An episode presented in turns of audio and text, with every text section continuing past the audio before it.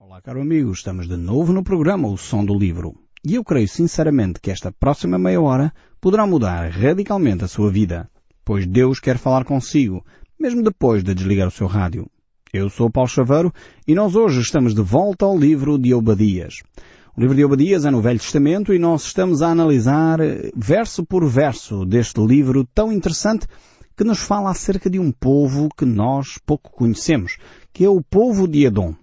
Este povo de Edom são descendentes de Esaú. São também uh, ainda descendentes uh, de Abraão, como é óbvio, filhos de Isaac.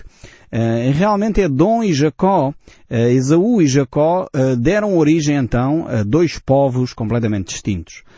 Jacó deu origem à nação de Israel Esaú deu origem então à nação de Edom. Eram dois irmãos gêmeos que desde muito cedo eh, manifestaram características completamente diferentes.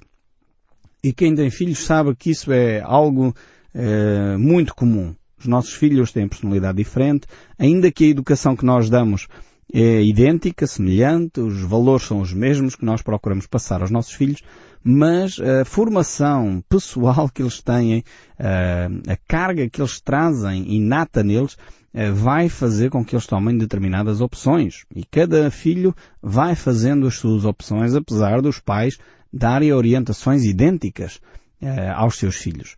Aqui realmente Deus vai trabalhar e quer trabalhar com este povo de Edom porque realmente eles tinham alimentado no seu coração orgulho, tinham-se mantido uh, orgulhosos no seu íntimo. E o orgulho faz com que as pessoas caiam. Realmente o nosso povo, já há alguns anos atrás, tinha uma frase que creio que talvez foi uma das razões de nós andarmos à Nora durante tantas décadas, que era orgulhosamente sós. E realmente quando nós alimentamos esse orgulho no nosso coração, normalmente isso traz consequências terríveis para um povo e não podemos uh, deixar de perceber as consequências que traz uh, a um povo, a uma sociedade, as decisões dos seus líderes. É por isso que é tão importante nós analisarmos bem o caráter de quem vamos uh, propor para a governação de um país. Porque na realidade o caráter é vital porque as consequências que determinados líderes tomam vão influenciar gerações. E não podemos ser ingênuos ao ponto de, simplesmente porque é uma pessoa aparentemente simpática, vamos então uh, nomear essa pessoa para chefe de Estado. Realmente precisamos ter alguma atenção. Uh, e as uh, atitudes que as pessoas têm, têm consequências. Aquilo que nós semeamos, nós vamos ceifar. Aqui o povo de Adão, eles tinham o traço, a característica principal de Esaú, que era o orgulho.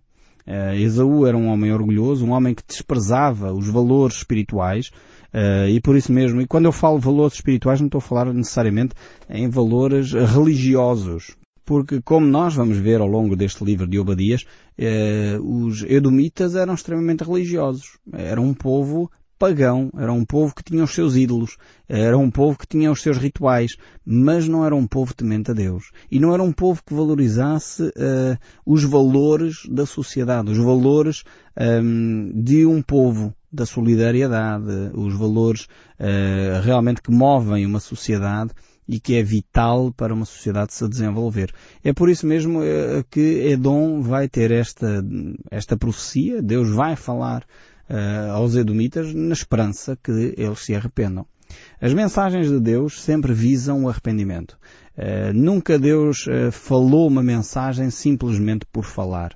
Deus sempre quis que o povo se arrependesse. Mesmo quando aconteceu com Sodoma e Gomorra a destruição, Deus foi falar com Abraão e de alguma forma uh, Deus espera que o povo se arrependa. E o que aconteceu foi uma aberração que, que os de Sodoma procuraram maltratar os mensageiros do Senhor, uh, violar, queriam violar os mensageiros do Senhor e por isso daí a ideia uh, que muitas vezes ainda hoje é comum de uma pessoa que é sodomizada, alguém que é violada uh, por um, um, homem que é violado por outro homem. Um, ehm, e na realidade isso era o pecado, o pecado de Sodoma e Gomorra. Mas Deus trouxe àquela, àquelas cidades, no caso, mensageiros para que eles se arrependessem. Quando, na realidade, Deus fala à cidade de Nínive, é um outro episódio, uma outra, um outro exemplo do amor de Deus. Deus convoca Jonas, o profeta, para ir à cidade de Nínive. E aquele livro de Jonas é, é, é fantástico, na minha opinião, porque revela o coração uh, de alguém que, apesar de ser temente a Deus, ainda não é realmente, não tem o coração de Deus, não, não vê com os olhos de Deus. Era um profeta de Deus, mas era um profeta cheio de xenofobia, cheio de racismo no seu coração. E então uh, ele não queria ir profetizar à cidade de Nínive. Uh, eu, por um lado, compreendo as razões, porque os, os ninivitas era um povo sanguinário como não havia outro. Realmente eles tinham práticas horríveis, práticas de guerra. Eh, era um povo realmente atroz em termos da sua chacina. E Israel já tinha sofrido na pele guerras com esse povo. Portanto, não era fácil para Jonas ter que ir falar com os seus inimigos. E é compreensível, humanamente falando. Mas alguém que é servo de Deus tem que pôr essas coisas de lá, tem que ter um coração segundo o coração de Deus.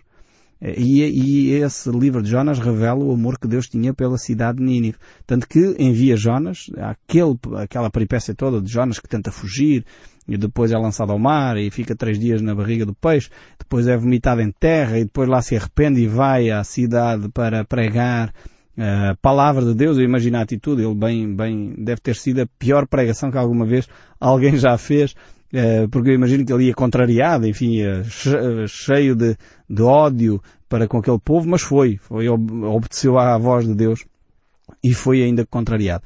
E depois eh, aquele povo arrependeu-se. E é curioso que Deus, como é óbvio, não enviou uh, o castigo sobre aquela nação, sobre aquela cidade, porque Deus queria que as pessoas se arrependessem. E, e aqui Deus utiliza Obadias. Obadias é mais obediente que Jonas, uh, mas é algo semelhante. Esta profecia uh, de Deus para a cidade de Adão é para que o povo se arrependa. Tanto que a mensagem de Jonas, uh, é uma mensagem que eu penso que poderemos fazer aqui um paralelo com o livro de Obadias, uh, a mensagem de Jonas era arrependam-se porque senão daqui a poucos dias venho e subverto esta cidade, destruo esta cidade.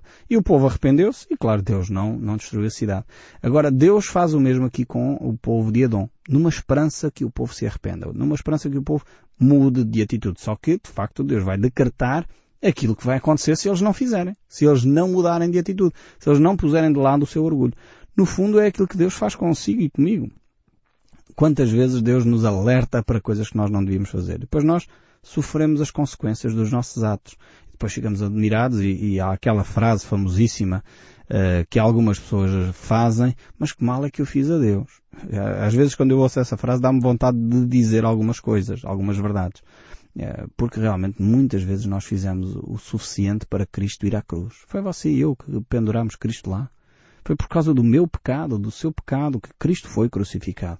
E às vezes nós ainda dizemos, mas que mal é que eu fiz a Deus? Pois, se calhar precisávamos ser um pouco mais sinceros connosco mesmo, para percebermos o mal que nós fizemos a Deus.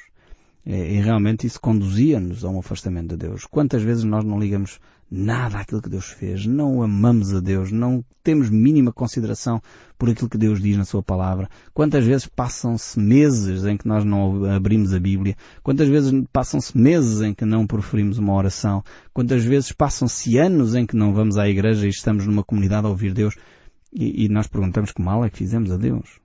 Precisávamos ser um bocadinho mais humildes, talvez, aqui para reconhecer as nossas fraquezas, as nossas falhas. E esta era a principal falha da nação de Edom.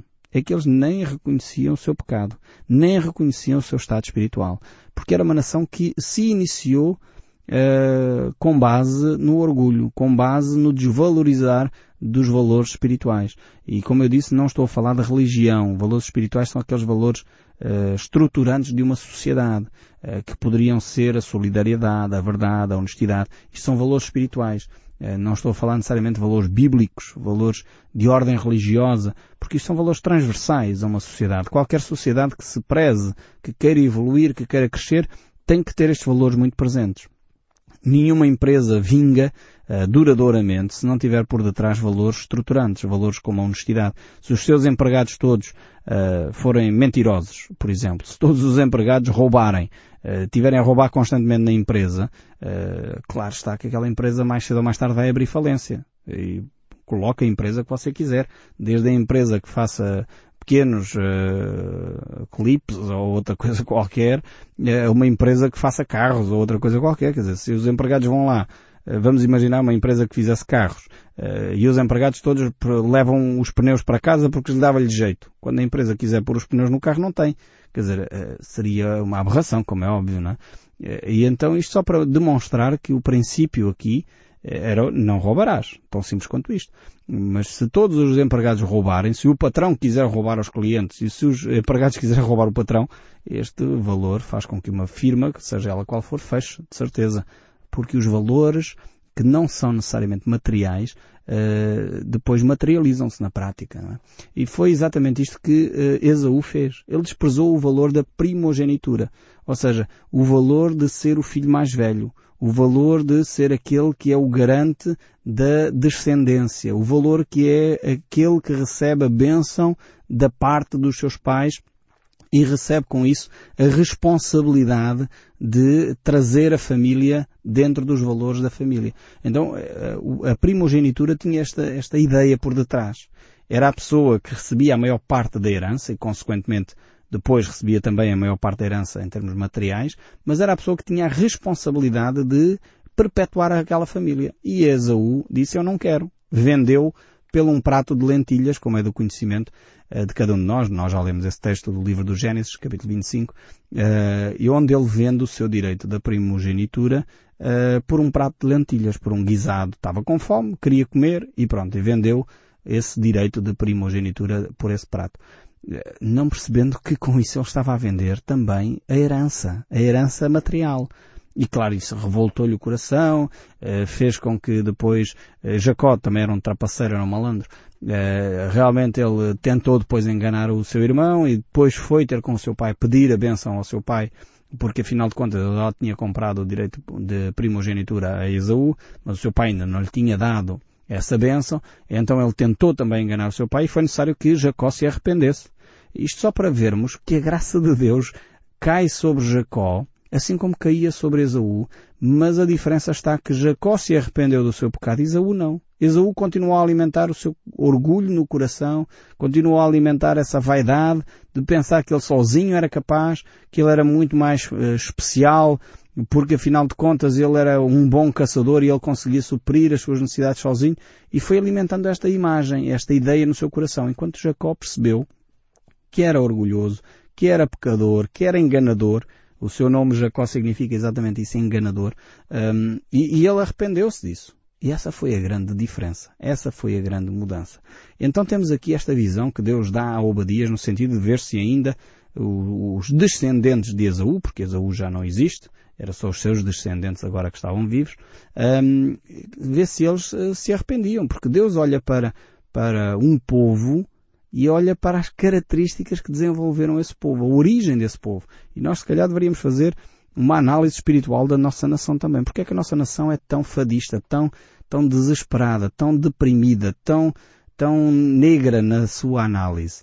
Eh, de facto, nós se calhar deveríamos recuar um pouco mais para trás, olhar para, as, para aqueles que foram os nossos governantes no passado, aqueles que realmente eh, lançaram as bases da nossa nação, para perceber e pedir perdão a Deus por esses caminhos.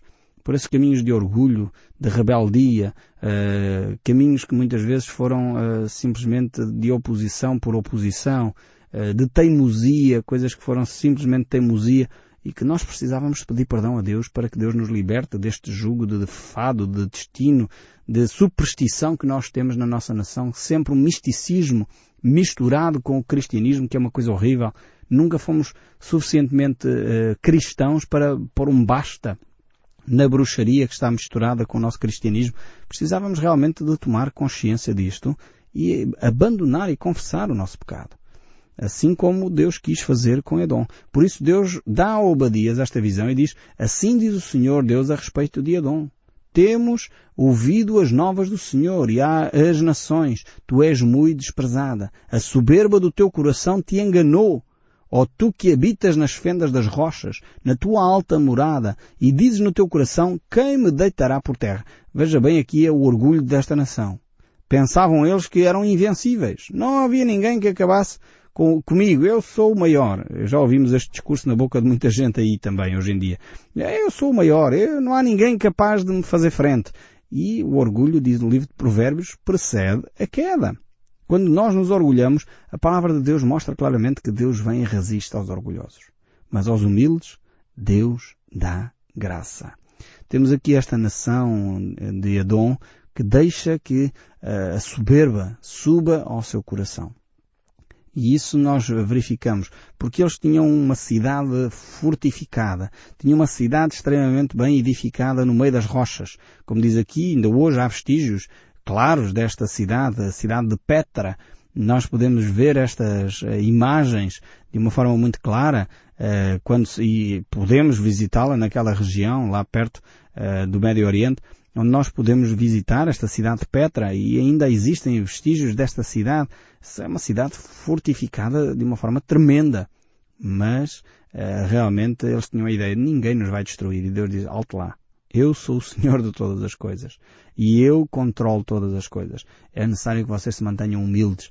Uh, e o verso 4 diz, Se te remontares como águia e puseres o teu ninho entre as estrelas, de lá te derrubarei, diz o Senhor. Aqui temos o autor sagrado, Obadias, inspirado por Deus, a mostrar eh, como o coração de, dos edomitas estava cheio de orgulho. A pensar, bem, não há limites para nós. O limite é o céu, como alguns costumam dizer. E só que Deus diz, ah, alto lá. Mesmo que penses que podes subir às estrelas, mesmo aí eu vou-te derribar, vou-te retirar lá. E esta era a atitude de Satanás. É curioso ver que Satanás desenvolveu o mesmo síndrome, esta mesma ideia de, de, de, pensar que podia subir às alturas e que podia tomar o lugar de Deus. Tal era o coração destes homens, tal era o coração de Satanás. Eles tinham um coração, podíamos dizer, um coração de Satanás. e muitas vezes nós temos hoje em dia pessoas assim, a pensar, bem, nós somos pequenos deuses. Nós temos esse, essa centelha do divino em nós que vai se desenvolver. Há ideias aí a fluir no nosso mercado de ideias assim. E, e, no fundo nem nos apercebemos, porque parecem ideias bonitas, nem nos apercebemos que isso muitas vezes uh, são ideias que provêm de Satanás. Uh, e Satanás coloca isso no coração do homem, a pensar que uh, nós podemos ser Deus. Não é aquele texto bíblico, ou não é aquele ensino que a Bíblia nos diz que nós devemos caminhar no sentido uh, da perfeição de Deus. Não é disso que estou a falar. Atenção. A Bíblia diz para nós sermos santos como Deus é santo.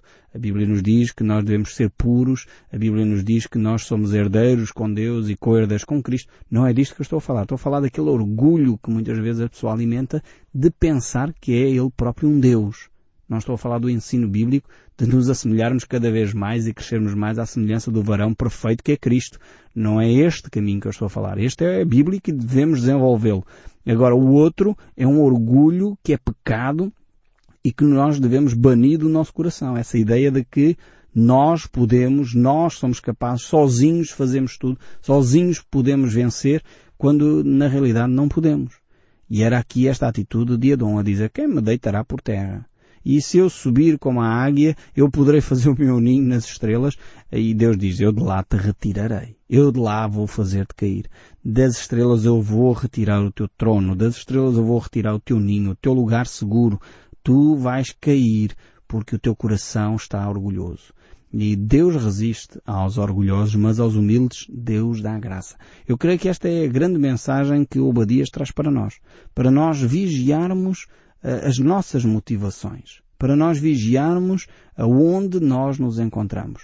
Uh, e realmente uh, ele fala a esta nação de Adão, uma nação que fundamentava todo o seu viver no materialismo, fundamentava toda a sua existência no orgulho, e, e realmente Deus vai trabalhar com esta pessoa. No entanto, eles eram um povo religioso, eram um povo um, ehm, que tinham os seus ídolos, tinham as suas imagens, eles não queriam era saber do Deus vivo e verdadeiro. E, e Esaú tinha tido contacto, o mesmo contacto, a mesma educação que Jacó. Tinha recebido uh, seu pai Isaac a mesma formação, tinha recebido do seu avô Abraão a mesma formação. No entanto, ele uh, desprezou o conhecimento de Deus. Ele desprezou as orientações de Deus. E por isso mesmo formou no seu coração o orgulho E no fundo, muitos homens hoje continuam a desenvolver esta imagem, esta ideia de que nós somos deuses, somos pequenos deuses e muitas vezes queremos fazer a nossa caminhada sem Deus. Aliás, eu creio que é por isso que o homem tantos milhões eh, gasta para tentar provar a teoria da evolução. Eh, no sentido de tentar perceber a origem do homem sem Deus, como se fosse possível. É por isso que ainda hoje os homens não conseguem provar nada, têm teorias e hoje fala-se das teorias da evolução como se aquilo fossem leis e é ridículo, desculpem-me a minha sinceridade, é ridículo ver alguns homens inteligentes, cientistas, até uh, pessoas que deveriam ser extremamente objetivas e ficarem uh, alicerçadas nos factos, a desenvolverem e a falarem de uma, de uma teoria, que é a teoria da evolução, como se aquilo fosse um dado adquirido, como se aquilo fosse uma ciência exata e uma ciência provadíssima e comprovada.